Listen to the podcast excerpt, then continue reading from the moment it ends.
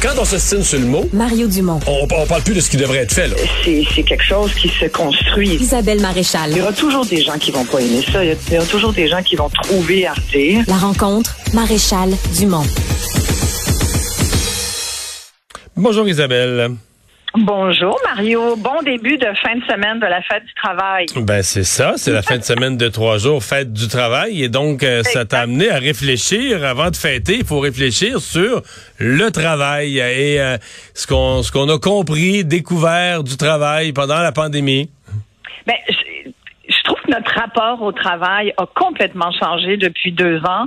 On l'a un peu dit, on en a profité pour euh, pour se remettre en, question, remettre en question euh, certaines des valeurs qu'on associe traditionnellement au travail. Tu sais, la productivité, le fait de travailler beaucoup, euh, le fait d'être bon, le fait d'y mettre euh, beaucoup d'heures d'être performant. Tout, ce qui entoure la performance était très, très, très à la mode, très tendance, en tout cas dans certains secteurs avant la pandémie. Puis depuis deux ans, parce qu'on nous a forcés à être en pause, on a été tous mis sur pause, euh, ça nous a donné l'occasion de réfléchir et de repenser le travail sous d'autres lorgnettes. Tu sais, on s'est mis à regarder le travail puis à se dire, Coudonc, c'est vrai que ça coûte le travail. Il y a des coûts réels à travailler. Là. Euh, tu prends ton auto, tu vas au travail, il faut que tu t'habilles, euh, tu fais garder tes enfants, bon, tu amènes ton lunch, bon, tu, vas au restaurant le midi. Il y a des coûts à travailler. Il y a d'ailleurs des gens, il y a des études qui le documentent très bien, il y a des gens qui ont calculé les coûts du travail puis qui, sont, qui ont fini par dire, ben écoute, je pense que je vais rester à la maison parce que c'est plus économique. C'est bon. Heureusement, c'est pas tout le monde qui pense comme ça, mais on s'est vraiment repositionné par rapport à ce qu'on attendait surtout de notre travail. Puis là, les gens se sont mis à se dire, écoute, je suis heureux, moi, dans ce que je fais.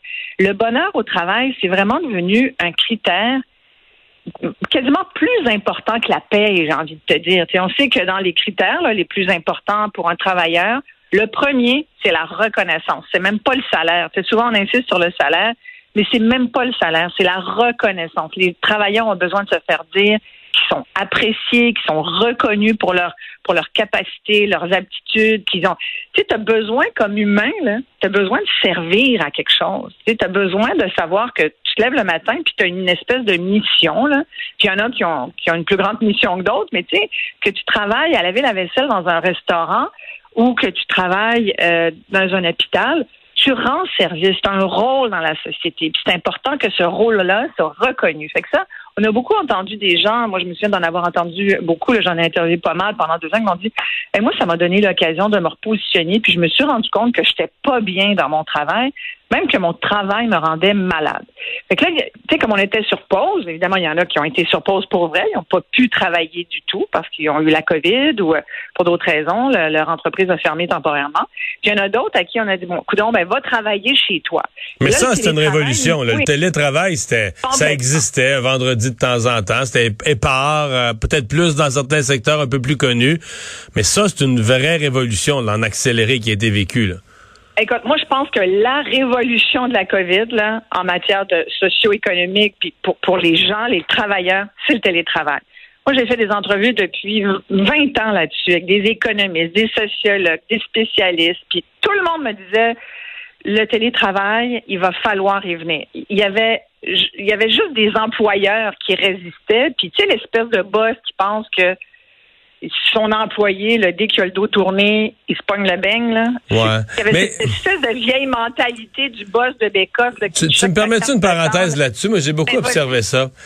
Ouais. Et euh, je, je, ça, va, ça va être un peu sévère, mon affaire. Mais pour moi, ça a été aussi là, une gros, un gros test de compétence des boss. C'est-à-dire que, c'est-à-dire que, ouais, de compétence, la, la vraie compétence, de savoir ce que tes employés, qu'est-ce qu'ils font, qu'est-ce que tu attends d'eux. Quand t'es pas en télétravail, tout le monde est au bureau, il y a des patrons qui sont rassurés parce que là, ils sont là, ils sont patrons, puis tout le monde est dans son cubicule, tu comprends? Donc, peut-être qu'ils sont sur leur Facebook, mais c'est rassurant pour toi de les voir tous là, mais tu sais pas exactement ce qu'ils font. T'es pas vraiment en mesure de mesurer leur productivité. Quand sont en télétravail, ça oblige le patron à dire, OK, qu'est-ce que chacun doit faire? C'est quoi le résultat que j'attends d'eux? Pour arriver à la fin de la journée, puis de faire un évo à la fin de la semaine, puis faire une évaluation, dire, OK, ils sont chez eux, mais ils ont livré la marchandise. Mais pour savoir qu'ils ont livré la marchandise, faut que tu saches, tu les as pas vus.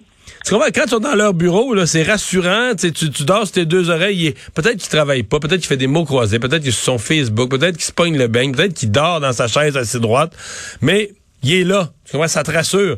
Alors que quand il est à distance. ça te rassure, mais c'est comment on appelle ça aussi quelqu'un qui est toujours là au travail, mais que tu sais pas que derrière son ordinateur, finalement, le, le, moral est pas là, puis le, la passion est pas là non plus, puis qui fait du. Il est là, mais il n'est pas là. Ça s'appelle du présentéisme au travail. oui, c'est ça. Mais il y a des patrons, il y a des patrons à qui ça suffit. Il y a des patrons que ça rassure le présentéisme. Il est là.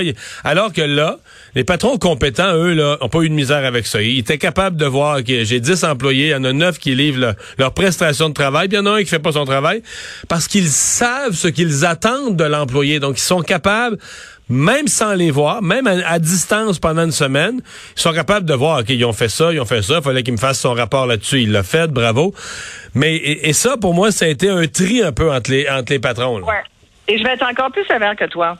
Moi, je vais te dire, là, des bons boss, je trouve qu'il n'y en a pas tant que ça. C'est malheureux pour les travailleurs du Québec. Il y a beaucoup de, gestionnaires fonctionnaires. Il y a beaucoup de monde gère, tu sais, la porte fermée, la gestion avec la porte fermée. Là, Moi, je trouve que quand tu es patron, tu dois montrer l'exemple.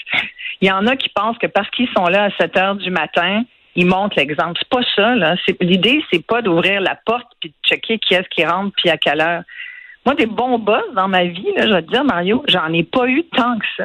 C'est malheureux parce que ça gâche les travailleurs. Et puis surtout les jeunes travailleurs qui dont on dit tu sais que eux ils, vont pas tomber dans les travers que toi puis moi de la génération X on avait, c'est-à-dire qu'on nous a tellement dit euh, no future, il y en aura pas de job, vous êtes euh, très très peu nombreux dans votre génération, puis les baby boomers ont passé la gratte, fait que vous vous êtes comme un peu pris entre deux générations. C'est plate pour vous, génération X, mais c'est comme ça. Fait que prenez tout ce qui se passe devant vous, sautez sur tous les jobs que vous pouvez avoir. C'est ça votre salut, puis travaillez comme des malades. C'est ça qu'on a fait. Puis, puis bon, on peut aujourd'hui dire, mon Dieu, on a bien trop travaillé, puis on s'est fait souvent coller une étiquette de workaholic. Hein. Regarde toi puis moi, là. Ouais. encore qui peuvent nous le reprocher.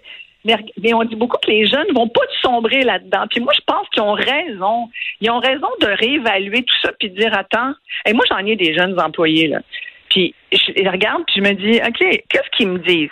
Moi, j'ai même une employée dernièrement là, qui me l'a pas dit directement à moi, mais c'est une conversation que j'aurai bientôt, mais qui l'a fait passer le message que si je demandais à tout le monde de revenir au bureau, là, ben, tu trouverais un job ailleurs.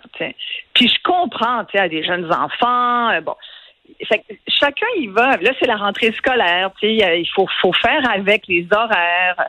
Et moi, je comprends ça, puis j'aurais aimé avoir cette force, cette capacité de dire à mes premiers patrons, ben garde, moi, là, euh, j'ai aussi d'autres choses à faire dans la vie que de travailler. Sauf que là, Isabelle, l'opération euh, rééquilibrage, parce que elle se fait présentement. Donc là, les gens ont été en télétravail, on les ramène progressivement au bureau. Puis là, on, fait l'évaluation, on met dans la balance avec eux, ben regarde, trois jours au bureau, ça va être suffisant. Tu peux rester deux jours en télétravail ou trois jours en télétravail, deux jours au bureau. Mais ce rééquilibrage-là se fait à un moment où les employés ont le gros bout du bâton parce que tout le monde manque de main d'œuvre, tout le monde cherche du personnel. Fait que tu peux pas, il y a pas beaucoup d'employeurs qui peuvent se permettre de, faire le petit caporal puis dire ben moi ça va être ça, tout le monde rentre au bureau, puis le télétravail c'est fini puis tout ça.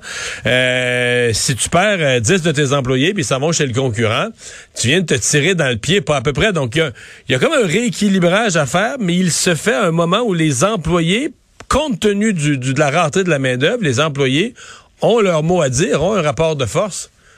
Oui, complètement. Puis il y en a, il y en a aussi qui ont, tu sais, il y a beaucoup d'employés qui sont devenus pas mal plus autonomes, qui ont organisé leur travail, qui ont montré qu'ils étaient débrouillards, créatifs, puis qui se sont dit, ben moi, je, je vais désormais euh, mettre mes propres conditions. Puis c'est vrai, tu l'as dit, tu sais, le taux de chômage est de 4 c'est le plein emploi. C'est que les patrons qui sont boss de bécosse, ils n'auront pas le bon bout du bâton. Mais moi, je te dis, il y en a encore beaucoup, étonnamment. Puis c'est vrai qu'il y a des secteurs d'emploi où tu as peut-être moins besoin de compétences technologiques ou, ou euh, tu as moins besoin d'éducation spécialisée euh, dans les services, par exemple, où là, tu peux encore perdre ta job aujourd'hui, tu peux encore euh, perdre ton travail, puis il y a des gens qui ont peur malgré tout de ça. C'est pas tout le monde qui est égal non plus par rapport à ça. C'est pour ça que j'insistais sur les jeunes, parce que je pense que les plus jeunes générations ont peut-être un peu plus de, tu sais, ils ont la vie devant eux, puis ils se disent, regarde, si c'est pas ça, ce sera ailleurs. Au plus, je, roule mes t-shirts, je prends mon sac à dos, puis je, vais voyager pendant un an pour réfléchir à ce que je veux faire de ma vie. Tu sais, mais,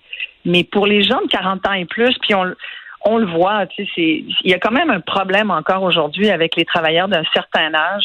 Moi, il y en a beaucoup qui m'ont écrit pour me dire, vous parlez de plein emploi, vous parlez de pénurie de main-d'œuvre. Voyons donc, vous êtes sur quelle planète? Moi, je viens de perdre ma job, j'ai 50 ans, puis je suis pas capable depuis neuf mois, malgré les, dizaines de CV que j'ai envoyés, d'en trouver une qui me convienne, tu sais, à moins de travailler dans, dans une quincaillerie, tu sais, de devenir un, un gentil associé. Tu vois ce que je veux dire? C'est pas vrai que tout le monde est égal par rapport à, cette, à cet enjeu de pénurie de main-d'œuvre et que tout le monde a le bon bout du bâton. Il y a encore des employeurs qui peuvent dire ben moi, toi, je te veux pas. Si tu fais pas l'affaire, je vais en prendre un autre.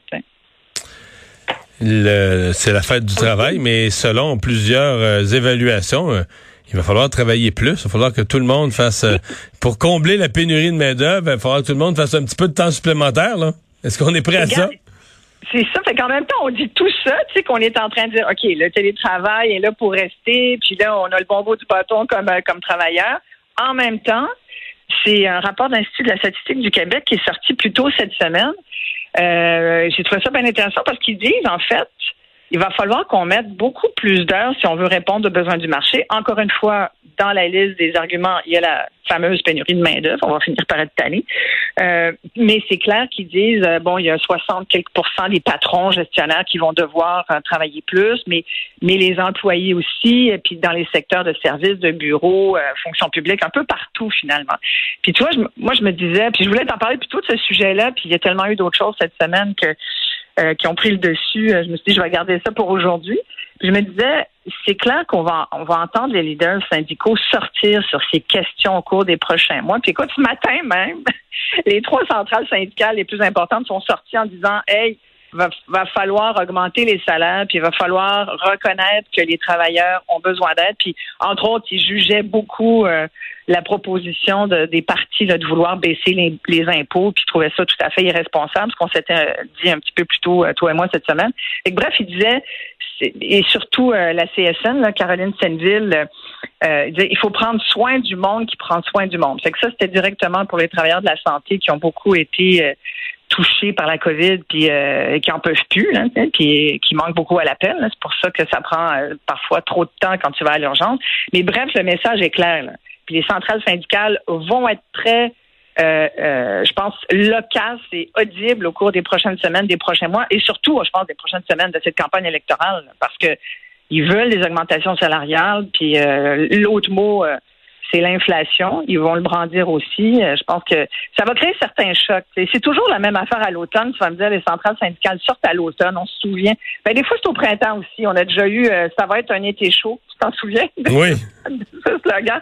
Mais bon, euh, je pense qu'elles ont raison aussi de dire qu'il va falloir, avec l'inflation, équilibrer un peu l'échelle salariale.